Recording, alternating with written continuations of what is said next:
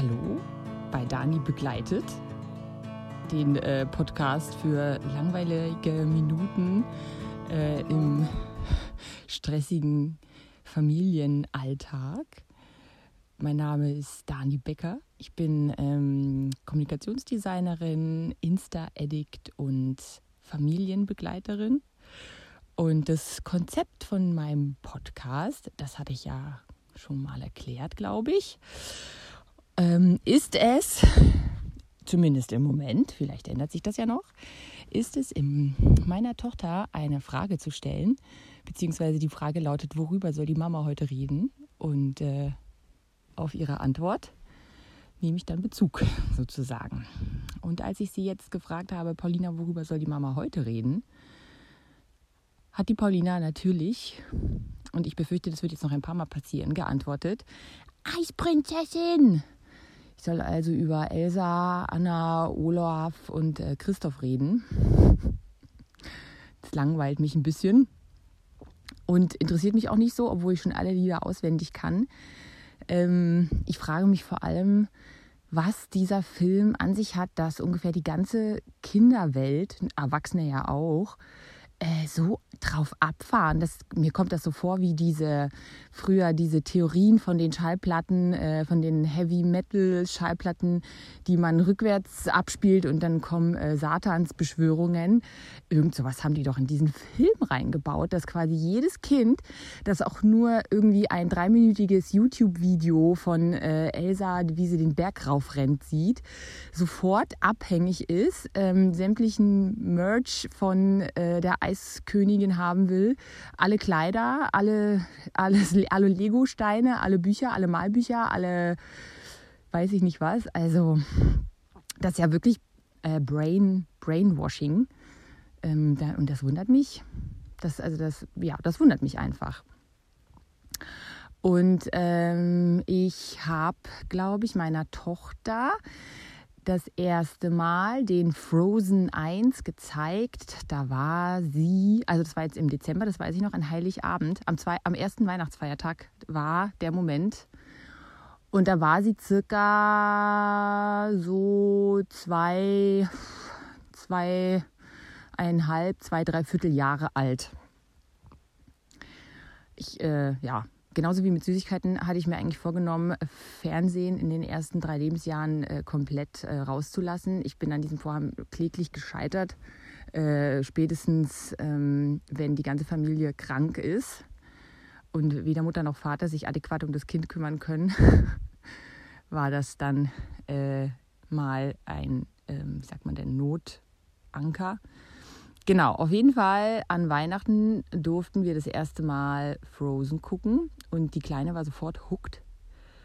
Und ähm, ja, das bringt mich eigentlich tatsächlich äh, dazu, die Bitte, die Gesprächsbitte meiner Tochter weniger damit zu verbringen, über diesen Film zu philosophieren, sondern darüber, ähm, ob ein Kind mit zwei, drei Viertel den überhaupt gucken darf. Beziehungsweise der, das beliebte Thema Medienkonsum. Und ich bin da ja, also ich bin da ja, ich glaube, ich bin ja ziemlich liberal und ziemlich entspannt. Also ich finde so vier Stunden am Tag ähm, müssen jetzt nicht sein. Aber ich habe auch die empfohlenen ähm, 30 Minuten schon mehrfachst überschritten. Äh, ja, und jetzt in der Corona-Krise äh, überschreite ich sie, sagen wir mal, zwei täglich. Ähm, wenn einfach Mama und Papa irgendwie einen wichtigen Homeoffice-Termin haben, dann ist das einfach die aller, allerletzte Möglichkeit, irgendeine geile Mal-App anzuschmeißen oder ähm, halt so ein Filmchen oder eine Serie oder was auch immer, ist das die ein, einzige Möglichkeit. Und ähm, ja, aber ich ertappe mich halt dann schon immer dabei, wie ich ein wahnsinnig schlechtes Gewissen habe.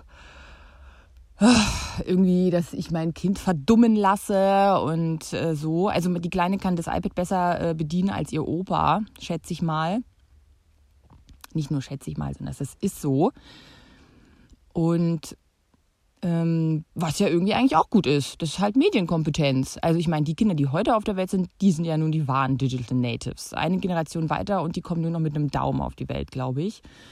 Ähm, oder steuern alles mit ihren Gedanken, was weiß ich. Ähm, aber ja, auf jeden Fall habe ich trotzdem immer wieder ein schlechtes Gewissen und eigentlich in so einer Extremsituation wie jetzt der Quarantäne ähm, irgendwie wird das schlechte Gewissen dann sogar noch mehr, weil ja, weil alles ist ja irgendwie extrem und man empfindet dann auch extrem und man geißelt sich, also gerade als Mama natürlich extrem, wenn so dann die bei der dritten, beim dritten Schokobor äh, ist gleich, weiß nicht, ist das Übergewicht äh, vorprogrammiert so ungefähr und äh, beim dritten, bei der dritten Folge Pepperwoods sowieso erst recht mal die absolute äh, Gehirneinschmelzung und ähm,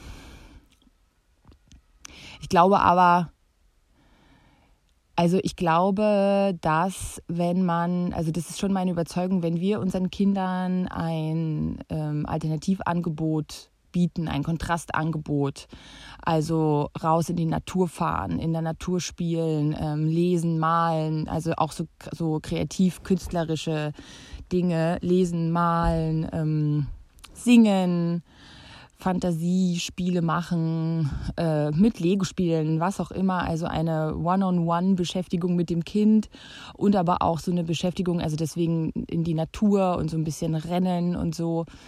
Ähm, wenn wir dieses Kontrastprogramm kontinuierlich immer in die Woche einbauen und in das Leben des Kindes einbauen, ähm, dann glaube ich, kompensiert das äh, die eine Stunde Fernsehen mehr und ähm, klar, also ich meine, die Kinder werden sich immer hingezogen fühlen zu diesen bewegten Medien. Es gibt, glaube ich, die wenigsten Kinder, die sich dafür nicht interessieren oder die dann ganz äh, selbstständig sagen, Mama, die 30 Minuten sind vorbei, ich habe mal ausgemacht. Das glaube ich, das macht keine.